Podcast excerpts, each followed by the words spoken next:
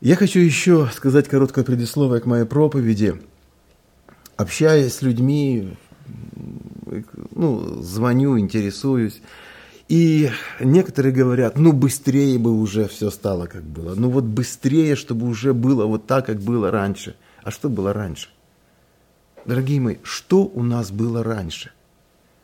Мы в среду забывали, что есть церковь. Мы в пятницу забывали ходить на молитвенное служение. Мы всегда были в суете. Обратите внимание, сколько опаздывающих было воскресное служение. А вот эти все недопонимания, вот эти все мелкие конфликты, мелкие недовольства. А как нужно было объяснять, что десятина – это вообще нормально, это наше сердце, это наше отношение с Богом. И что вообще жертвенность – это суть христианства и что каждый христианин должен быть готов ко всякому доброму делу. И не нужно было бы призывать по 10, по 20 раз, чтобы сделать какое-то особое доброе дело в церкви или вне церкви. Что было раньше? Я, конечно, благодарен тем людям, которые раньше были очень искренны. Они верно служили Богу тем людям, на которых, скажем так, держалась церковь. Они были всегда вовремя и там, где нужно было им быть. Я не так давно беседовал одним, с одним из таких людей. Я знаю его посвящение и посвящение его семьи. Я всегда ценил, и я наблюдал со стороны за ними, и я думал, насколько они глубоки в Боге. И вот он мне высказал одно признание – он говорит, все, что я делал для церкви, в церкви, все, что я делал для Бога, так я думаю, я считал, что это как строительные леса, которые строят дом, который созидает меня изнутри. Но, говори, сейчас пришел момент, это все разрушилось. И я думал, что это леса, которые просто убраны, а строение то должно остаться. И он говорит, я потерялся. Я понял, что как будто и строения нет. Как будто вот это и было моим строением. я знаю, что многие искренне верующие люди проходят сейчас именно вот этим этапом. То, что мы считали фундаментом, основой, нашим строением, нашим служением, то, что мы... Оказалось, что это были просто рабочие леса. Их убрали. А здание, которое должно было скрываться за этими лесами, оказывается и нет.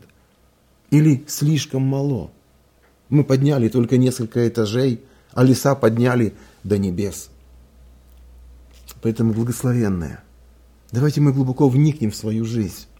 Я обращаюсь и к тем, кто, э, ну, э, сложное слово, шелуха, но те, которые э, хромали на оба колена, когда ходили за Господом, так они думали. И те, кто искренне верил и служил и поклонялся Ему. Давайте мы сейчас пересмотрим свою жизнь. И этот особый день, особый праздник, особые воспоминания, которые дает нам надежду стать лучше в Господе нашем Иисусе Христе. Давайте мы с вами вернемся к этому тексту из Евангелия от Иоанна, 20 главы. Мы с вами прочитали, что рано утром Мария, она взяла ароматы, и с некоторыми женщинами она пришла туда к гробу. И увидела, что камень отвален, и это ввело ее в какой-то дисбаланс. Она... И что произошло? Они начали бегать. Она побежала к ученикам, она побежала к Петру, рассказала ему об этом. Петр с Иоанном прибежали туда. В общем, началась беготня такая. Понимаете, нету покоя, нету, нету мира, нету... Все, ситуация вышла полностью из-под их контроля. Я представляю себе, если бы их время было интернет, они, интернет, они сразу бы за планшеты, телефоны, они сразу бы начали искать все последние новости, что же случилось, что произошло, сколько умерло, сколько заразилось, ну и так далее. В общем, беготня пошла. И когда молодой Иоанн прибежал первый, так, первее Петра, он побоялся сначала зайти в гробницу, и туда забежал Петр первый, а Иоанн уже за ними. Когда они зашли туда, они увидели, что пелены они лежат отдельно. То есть, если бы Иисуса украли, ну, как бы вместе все бы вынесли, а так это все было распеленуто, и это особое там лежало, покрывало на голову, которое, да, тоже особо как-то сложено было. И вот что интересно написано да, в Писании у нас, что когда вошел другой ученик, это восьмым стихом мы читаем, это из 20 главы Иоанна, другой ученик, прежде пришедший к гробу, и увидел, и уверовал. Э, здесь сложно понять, во что он уверовал. Уверовал ли в то, что сказала Мария, что Иисуса украли? или уверовал в то, что он воскрес. Мы не знаем по тексту. Но девятый стих, он ясно говорит о состоянии человека. Во что бы он не уверовал, вот девятый стих. «Ибо они еще не знали из Писания, что ему надлежало воскреснуть из мертвых». Смотрите, как интересно. Это люди, евреи, которые с самого детства изучали Тору. С пяти лет в доме мама, папа их учили, с 12 лет у Равина. Они Тору знали наизусть, они Ветхий Завет, скажем так, знали наизусть, они знали пророков, они знали все эти пророчества. Более того, три с половиной года они ходили с Иисусом. Иисус неоднократно говорил о своих страданиях, о своем воскресении, неоднократно говорил. И что интересно, до этого момента они еще не знали. Они не могли это все, все сопоставить, все поставить на свои места. Жизнь в разлад. Они смотрели в прошлое, они ничего не понимали. И эти события, которые пришли, они не, могут, не могут их объяснить. Никто из них не мог сказать, слушайте, успокойтесь. Да все нормально. Да все таки должно быть. Не будем никуда бежать. Все хорошо, Он сам придет к нам, Он сам явится. Потому что по воскресенье своем Он должен пойти к Отцу. И э, тут Библия говорит, что они вернулись, пошли домой. Пошли домой не в надежде, а пошли домой в смущении. Они вернули к себе, Петр и Иоанн возвратились, но они были смущены, они не знали на самом деле, что происходит. И Библия говорит, а Мария, она сидела и плакала. Она не хотела уходить. Она хотела дойти вот до этой последней точки. Она хотела разобраться во всем этом. Она искала ответа. Боже, в чем суть? Боже, объясни мне, что происходит на самом деле. И сначала ангел, да, она ангела увидела. И она говорит, он говорит, и давайте мы прочитаем, да, и увидела двух ангелов в белом одеянии, сидящих у э, одного у головы и другого у ног, где лежало тело Иисуса. И говорят ей, жена, что ты плачешь? говорит им, унесли Господа моего, и не знаю, где положили его. Сказав сие, обратилась назад, увидела Иисуса стоящего, но не узнала, что это Иисус. Он говорит ей, «Жена, что ты плачешь? Кого ищешь?» Она думала, что это садовник говорит ему, «Господин, если ты вынес его, скажи мне, где ты положил его, и я возьму его». Иисус говорит ей, «Мария». Она, обратившись, говорит ему, «Равуни». Что значит «учитель»? путь ищущего сердца. Путь найти вот эту истину до конца. Я ищу того, кого любила душа моя. И сегодня Бог призывает нас, дорогие, пойти этим путем Марии, искать Господа нашего Иисуса, чтобы все, что было вчера и третьего дня – все эти проповеди, все эти послания, все, все то слово, которое мы принимали когда-то, то, что мы, чем мы загрузили свое сердце, свой разум, свою душу, чтобы сейчас это все выстроилось в один ряд. И я точно знаю, как только он обратится к тебе по имени, как только ты выплачешь свои слезы, как только твои поиски придут вот к конечной точке, все станет на свои места. Ты все поймешь и поймешь внутри, в твоей душе, в твоем духе, в твоем сердце. И тогда успокоишься. И тогда мир Божий, который превыше всякого ума, будет владеть твоим сердцем. Давайте мы посмотрим еще одну удивительную историю. Эта история произошла по дороге из Иерусалима в Эмаус. Это было в тот же день. Написано в Библии, Евангелии от Луки, что двое учеников в тот же день они шли туда, из Иерусалима. Ну, есть такое какое-то духовное определение этого всего, что всякий, кто идет из Иерусалима, он спускается сверху вниз. То есть это был путь некого разочарования учеников, двоих из учеников, которые когда-то шли за Иисусом, теперь они не знали, что происходит. И Библия говорит, что сам Иисус, приблизившись, пошел с ними, но глаза их были удержаны. И он спросил их, о чем это вы рассуждаете? Они говорят, неужели ты один из пришедших не знаешь, что случилось в эти последние дни? И они рассказали ему об Иисусе. И вот он говорит интересные слова, 25 стих. Тогда он сказал им, «О несмысленные и медлительные сердцем, чтобы веровать всему, что предсказывали пророки! Не так ли надлежало пострадать Христу и войти в славу свою? Иначе от Моисея и всех пророков изъяснил им сказанное о нем во всем Писании. Библия говорит, что Эмаус находился где-то 60 стадий от Иерусалима, это примерно 11 километров, скажем так, 2 часа пути. С горы вниз 2 часа пути. Иисус примерно 2 часа им объяснял Писание. Ну, может быть, какое-то время было на знакомство, на э, вступление, ну, скажем так, полтора часа. Он проповедовал им. Он не показывал им свои руки. Он не творил никаких чудес. Он не говорил, как было там на Голгофе. Он не открывал своего лица и показывал, вот смотрите, это я. Он не преломлял до того хлеб, до того, как он не зашел к ним в дом. Он не показывал никакого знамения. Он их направлял к Слову. К Слову, которое является фундаментальным. То, что Бог уже однажды изрек, и сегодня оно исполняется. Он хотел их веру построить на Божьем Слове. Не на каком-то чуде, не на чем-то особенном вот в это особое время. Бог о чем-то нам говорит сегодня, дорогие. Бог хочет, чтобы мы вернули к Слову. И чтобы все Божьи обетования мы впитали в свое сердце, в свой дух.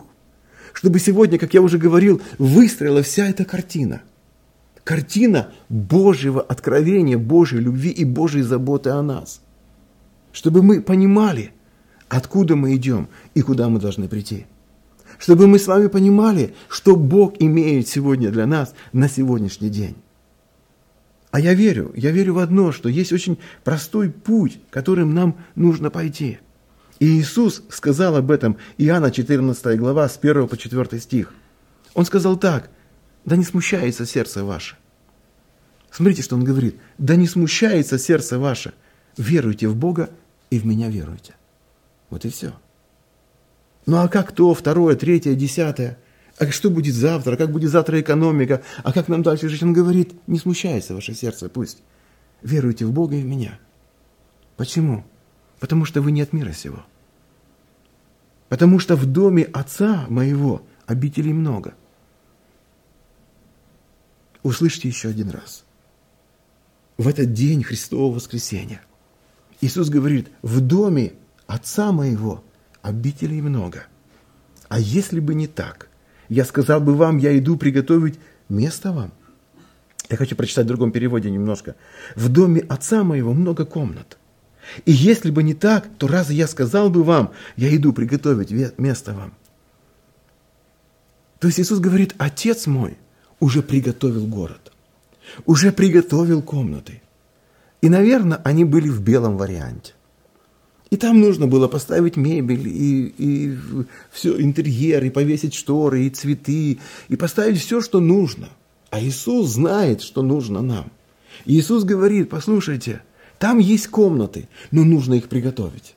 Их нужно прибрать, их нужно застелить, нужно сделать все, чтобы вы туда пришли и уже ничем не занимались другим чтобы вы пришли на все готово. И поэтому я уверяю вас, я иду готовить место вам, потому что Отец уже приготовил для каждого из вас свою комнату. Смотрите, как просто он говорит. Он говорит о тех страданиях, о том пути, которым нужно будет пройти его ученикам, о тех гонениях, которые будут на них, о тех бедствиях, которые будут на, всем, на всей вселенной. И он говорит, пусть ваше сердце не смущается. Вы будьте и оставайтесь спокойными. Вы будьте в мире. Почему? Потому что я умер и воскрес. Для того, чтобы пойти на небо и приготовить вам место. На кресте были прощены ваши грехи. Через мое воскресение вы оправданы перед Богом. И теперь вы являетесь небожителями. Теперь для вас приготовлено небо. И когда пойду и приготовлю вам место – приду опять и возьму вас к себе, чтобы и вы были, где я. И четвертый стих. А куда я иду, вы знаете, и путь знаете. Еще немножко времени, и Иисус придет за нами. За кем-то Он уже приходит сейчас, за кем-то Он уже пришел раньше. За кем-то он придет сегодня, завтра, послезавтра, через неделю, через месяц, через год, не знаю. Но самое главное он сказал, вы ведь знаете, Вы знаете, куда я вас хочу забрать. Вы знаете, куда я сейчас иду. И вы знаете путь. И вы знаете, как идти по этому пути. И именно об этом он говорит сегодня своей церкви. Иди по тому пути, который предначертал тебе Господь Иисус. Это путь верности, святости, это путь служения, это путь самоотречения, это путь креста. Это узкий путь самодисциплины и самообладания. Это путь любви, любви к нашему Небесному Отцу, любви до конца. Мне очень интересно, хочу прочитать этот текст, потому что когда я читал, мое сердце просто расширилось от счастья. И я подумал тогда, вот какой Бог большой. Потому что Бог через Иоанна, Он хотел показать этот город. Он хотел хоть как-то объяснить нам, что все готово. И когда я читал к Тимофею раньше, что э, мы должны молиться, совершать молитвы Богу, да, который хочет, чтобы все люди спаслись. Чтобы все люди спаслись. И когда Бог хочет, чтобы все люди спаслись, это значит, что Он приготовил для всех место. Потенциально каждый человек, родившийся на земле, он может быть спасен через Господа нашего Иисуса Христа. Давайте мы посмотрим, что же приготовил для нас Бог. И вот в Откровении 21 глава, с 1 по 16 стих мы будем читать, будем читать выборочно. Иоанн говорит так. «И увидел я новое небо и новую землю, ибо прежде небо и прежде земля миновали, и моря уже нет». Все ушло. Почему? Потому что это все было как, как кокон, это все было как яичная скорлупа. Чтобы взрастить, чтобы вырастить то самое ценное, то зерно, вот тот, тот зародыш, который там, это церковь Иисуса Христа. И поэтому это все ушло. И я, Иоанн, увидел святой город Иерусалим, новый, сходящий от Бога с неба, приготовленный как невеста, украшенная для мужа своего. И услышал я громкий голос неба, говорящий, «Сей скиния Бога с человеком, и Он будет обитать с ними, они будут Его народом, и сам Бог с ними будет Богом их. И отрет Бог всякую слезу с очей их, и смерти не будет уже, ни плача, ни вопля, ни болезни уже не будет, ибо прежнее прошло». Дорогие, я вначале сказал, что мы хотим вернуться к прежнему – а Бог говорит, нет, не надо вам прежнее, вам нужно новое. Я творю для вас новое. Поэтому и вы творите новое. Новое в ваших сердцах, в ваших отношениях, в вашей жизни. Творите все новое. Живите в контексте сегодняшнего времени, чтобы слышать Божий голос. И самое удивительное слово, которое здесь есть для меня, это слово, что Бог лично, послушайте, Бог лично будет утирать наши слезы. Я неоднократно об этом говорил. Он не доверит это ни своим ангелам, ни архангелам. Он не поставит там святых и скажет, ну, Петр, Иоанн, вот тут есть люди из вашей церкви, вот утрите им слезы. Вы ведь там были пастырями, служителями, епископами. Бог скажет, нет. Я лично стану при входе. И каждому святому я буду утирать слезы своей собственной рукой. В знак того, что я всегда любил их, что я никогда их не оставлял, что я отдал для них самое дорогое – свою жизнь. И смотрите дальше, что говорит Писание. Э, мы читаем 9 стих. «И пришел ко мне один из семи ангелов, у которых было семь чаш, наполненных семью последними язвами, и сказал мне, пойди, я покажу тебе жену, невесту Агнца». Смотрите, какой контраст – уже семь чаш гнева, они готовы. А Бог говорит, нет, это не для тебя. Я тебе покажу невесту. Я тебе покажу невесту Агнца. Я покажу тебе во всем этом хаосе триумф Бога. Во всем том бедствии, которое грядет на всю вселенную, я покажу красоту, вот это величие Божие. Вот это славно. То, что рождено через боль, через бурю, через страдания, я покажу тебе, что Бог может делать, что Бог может создавать и 10 стих. «И вознес меня в духе на великую и высокую гору и показал мне великий город, святой Иерусалим, который не сходил с неба от Бога, 16 стих. Город расположен четырехугольником, и длина его такая же, как и ширина. И измерил он город тростью на 12 тысяч стадий. Длина и ширина и высота равны. Послушайте, это форма куба. И эта форма куба, она имеет 2200 километров одна сторона. Это невозможно вообразить. Если он станет, он займет практически всю Европу. Больше, чем Европа, оно перейдет сюда же. Это, это огромный город, просто невыразимо огромный город. Этот город, он имеет 11 э, миллиардов кубических километров. Я, для сравнения я приведу вам, вот просто представьте себе. Ну, сколько у нас имеет одна квартира? Одна квартира, она имеет, э, ну, малогабаритка однокомнатная. Простите, что я так упрощаю сейчас свою проповедь от высоких эмоций, я перехожу к э, бытовым моментам. Есть и, и 25 квадратных метров, и 30. Трехкомнатные, э, вот, 50 квадратных, 51 квадрат. Хорошая трехкомнатная квартира, это 72 квадрата, да, вот. А э, смотрите, вот, чтобы это мы могли измерить примерно, да, Значит, каждый отдельный кубический километр мог бы вместить в себе больше миллиона помещений площадью в 100 метров квадратных высотой 10 метров. Представьте себе, только один кубический километр – это миллион помещений, которые вмещают в себя вот, по 100 квадратных метров каждое. Послушайте меня. Каждый мечтает иметь это, о таком э, мечта иметь жилье в 100 квадратных метров на одного человека, если мы сейчас возьмем.